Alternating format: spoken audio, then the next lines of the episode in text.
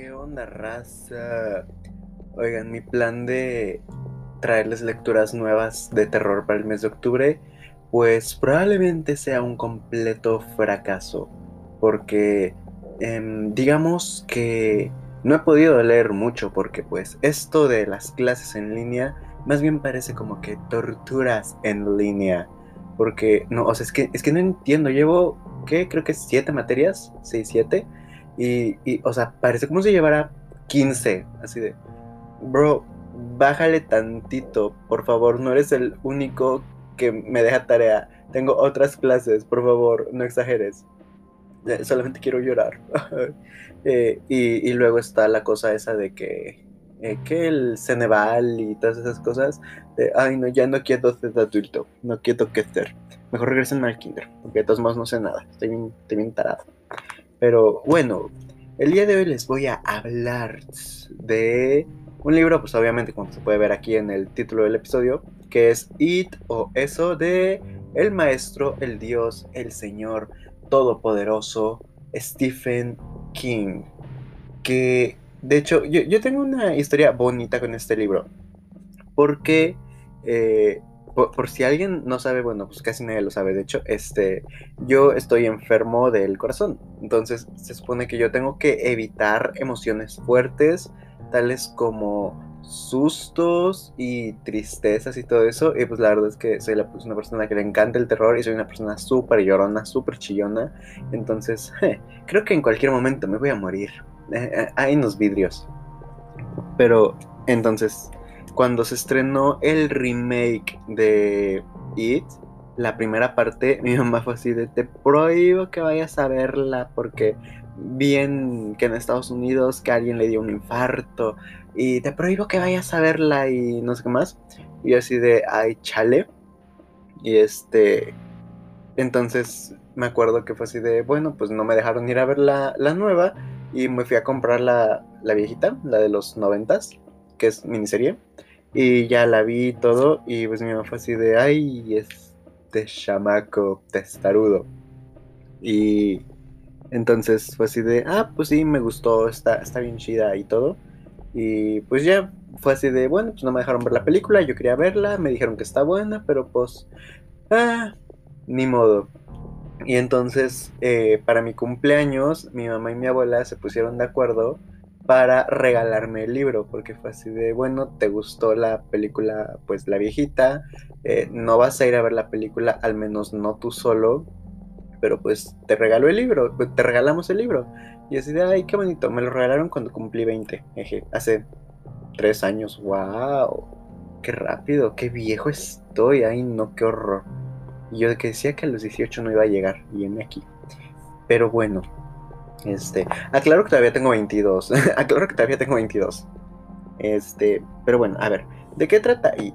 Sé que es un libro súper conocido que pues casi todo mundo ha leído o ha visto la película o conoce la historia al menos, pero me ha tocado platicarle como a cuatro personas más o menos de qué trata el libro porque pues no han visto ni las películas y tampoco quieren leer el libro porque los, les intimida.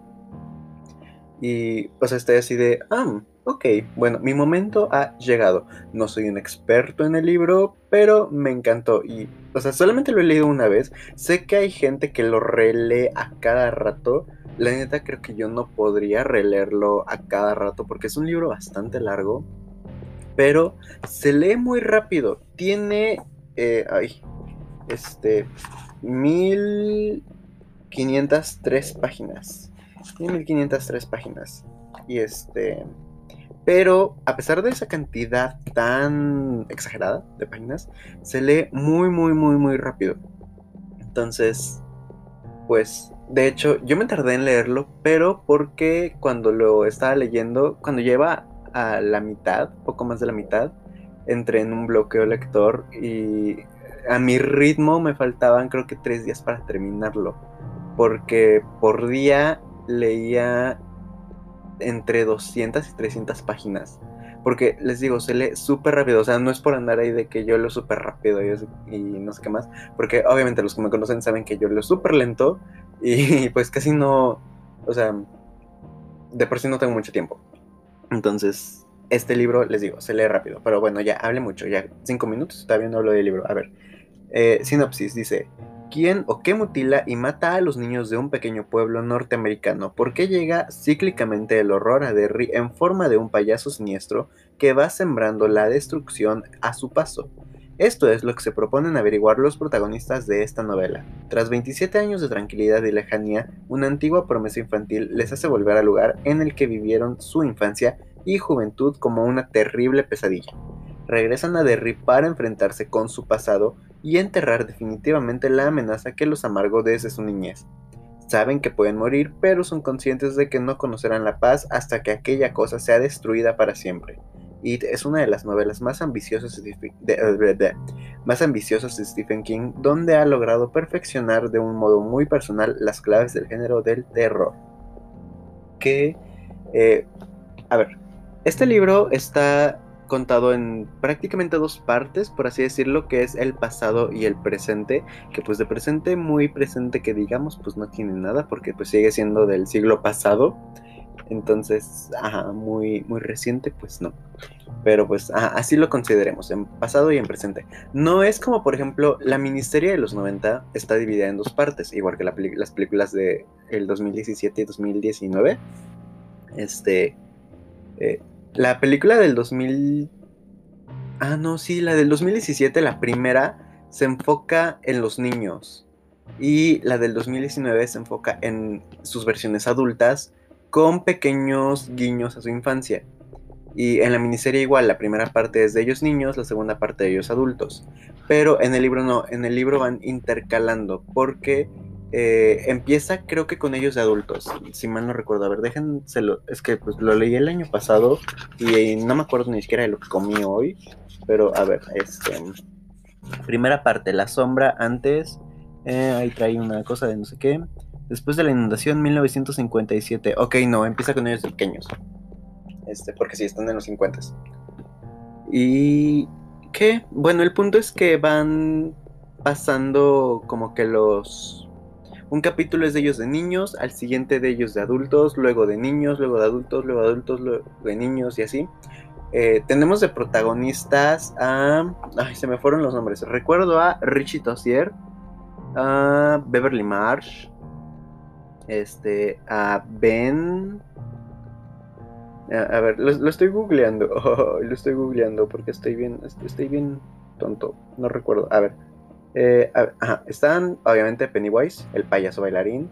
Richie Tossier, Beverly Marsh, Stanley Uris, Eddie Capsbrack, Bill Denbrough, eh, su hermano, George, Georgie Denbrough, Henry Bowers, Ben Hanscom y eh, Patrick Hoxter, Mike Hanlon.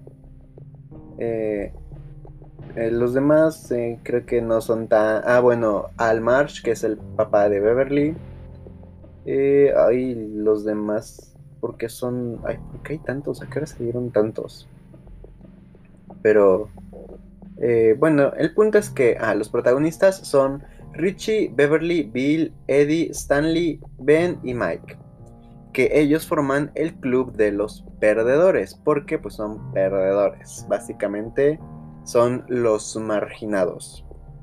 Este, la historia empieza con Georgie, el hermano de, ay, ¿cómo se, se me lo acabo de decir y ya se me fue, de Bill, el hermano de Bill. Eh, empieza con él, pues siendo asesinado eh, iba persiguiendo un barquito y todo. Y ese día, este, su hermano Bill estaba enfermo. El problema es que él no estaba tan enfermo como para no salir a jugar con él. Pero pues fue así de, ay, es que qué flojera, no quiero salir a jugar ahorita contigo, voy a decir que estoy muriendo, me quedé enfermo. Y pues salió a jugar su hermano Georgie con su impermeable amarillo y su barco, su barquito de papel. Y este, pues eh, salió a jugar y pues no regresó el niño porque se encontró a Pennywise, el payaso bailarín, que de hecho Pennywise eh, le llaman It o eso porque Pennywise es una de sus múltiples formas que tiene de para manifestarse.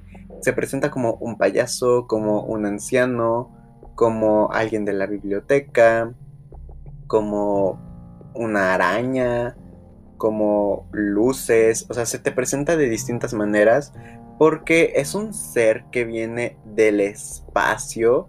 Eh, no sé si de esta dimensión, no, recuerdo muy bien, pero sé que viene de, de, otro planeta, no viene de este.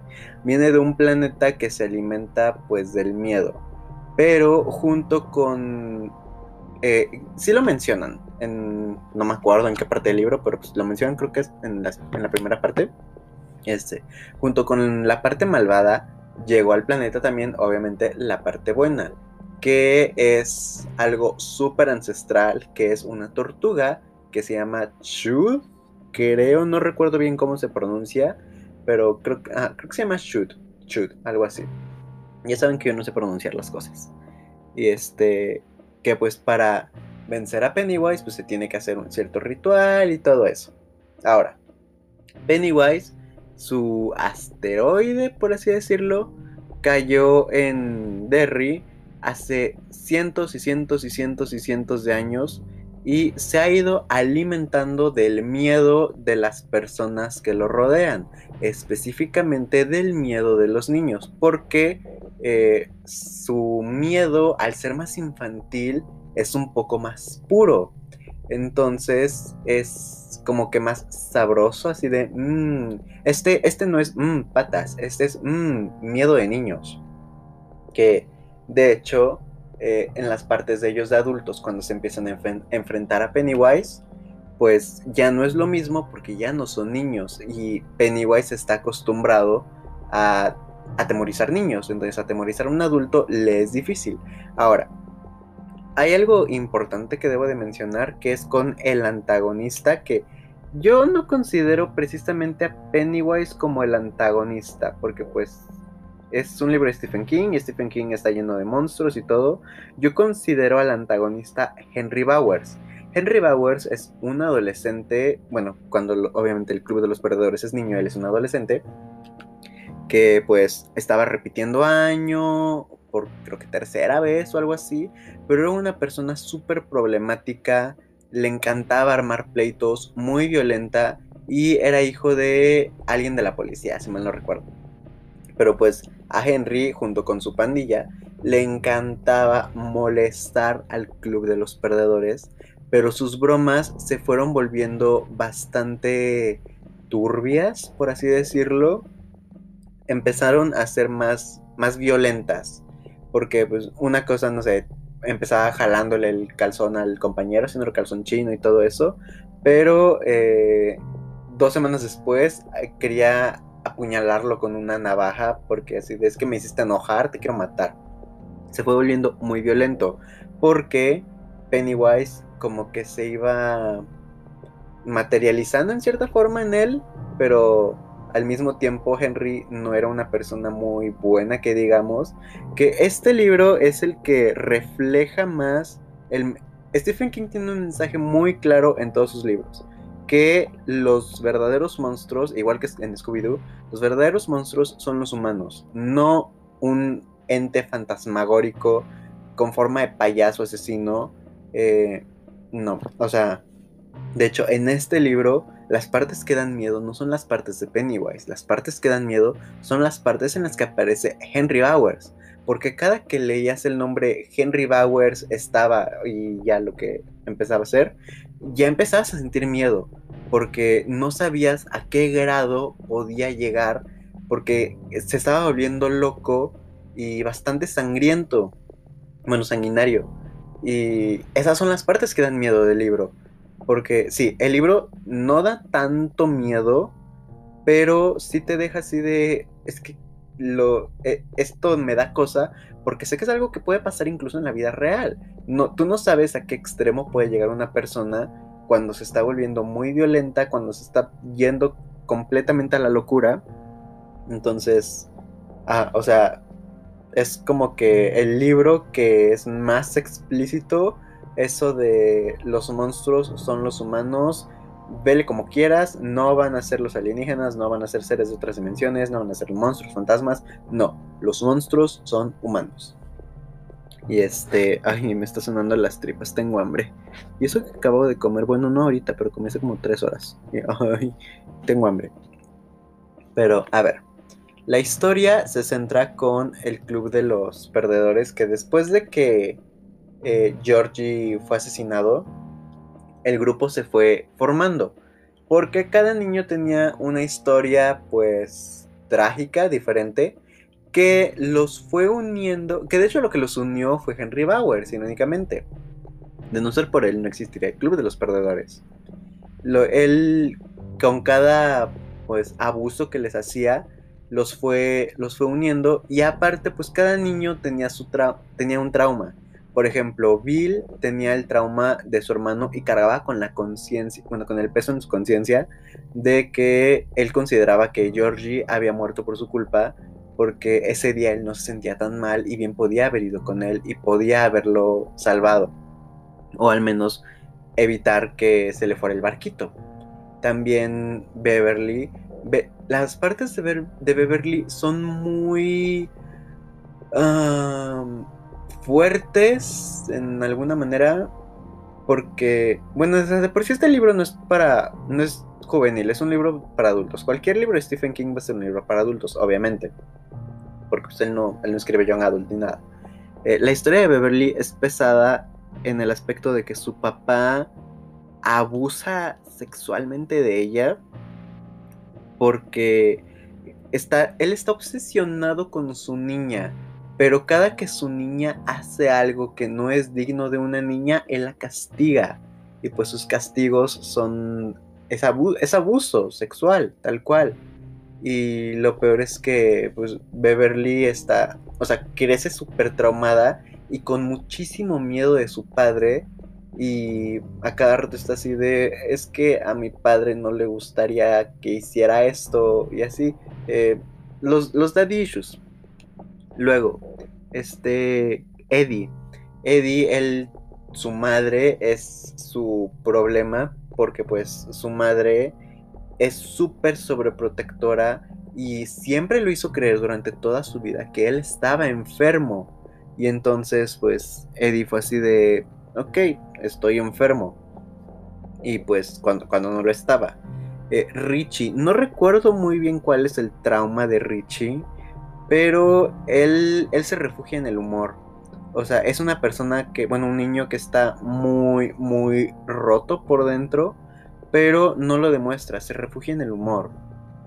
Luego Stan Lewis, Stan Lewis está como que en querer hacer lo correcto, satisfacer a los demás y luego él involucra a su religión porque él es judío.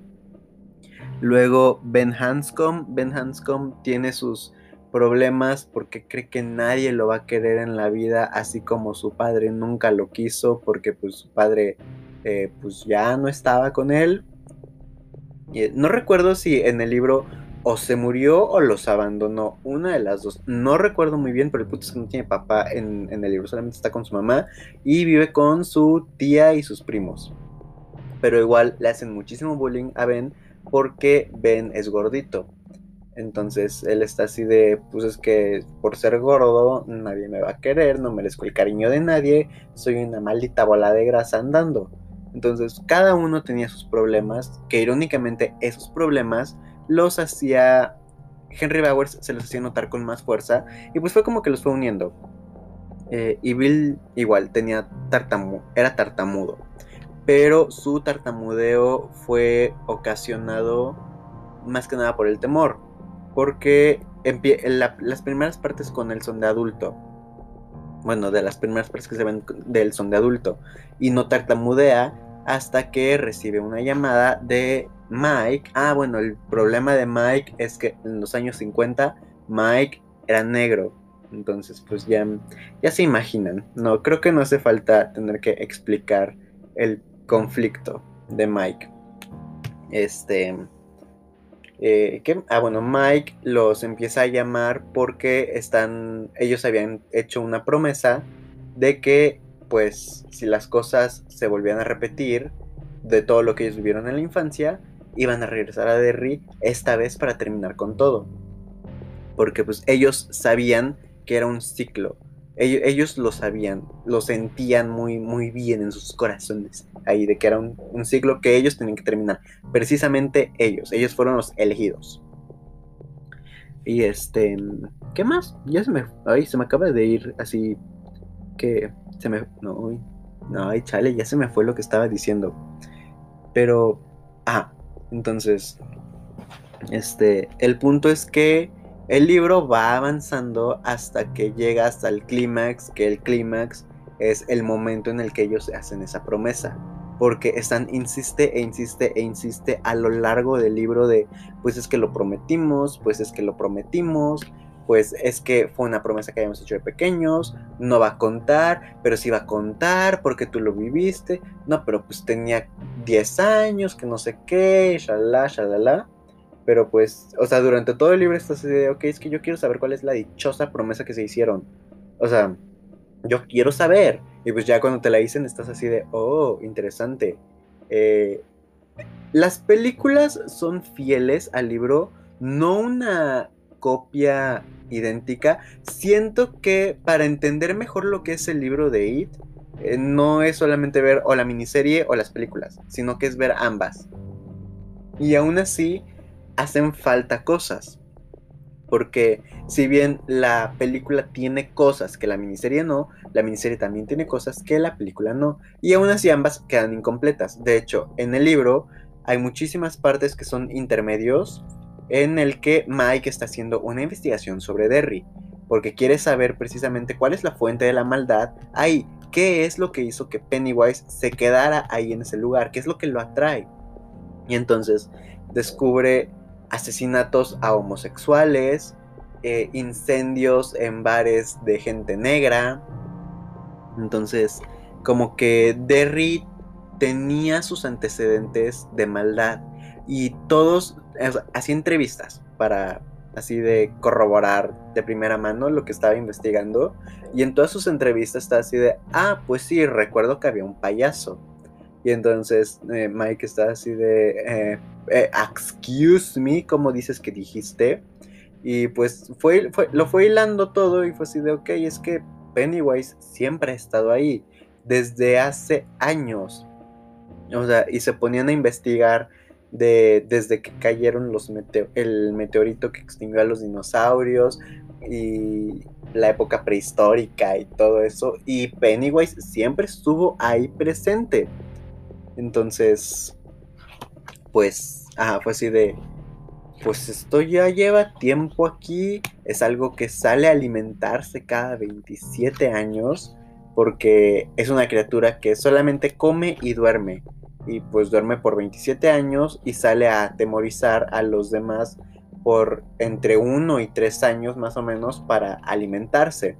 Que ahora, esos 27 años no son Em, certeros en cierta manera, porque a veces son 25, a veces 26, 27, 28, 29, así, pero pues el promedio es 27.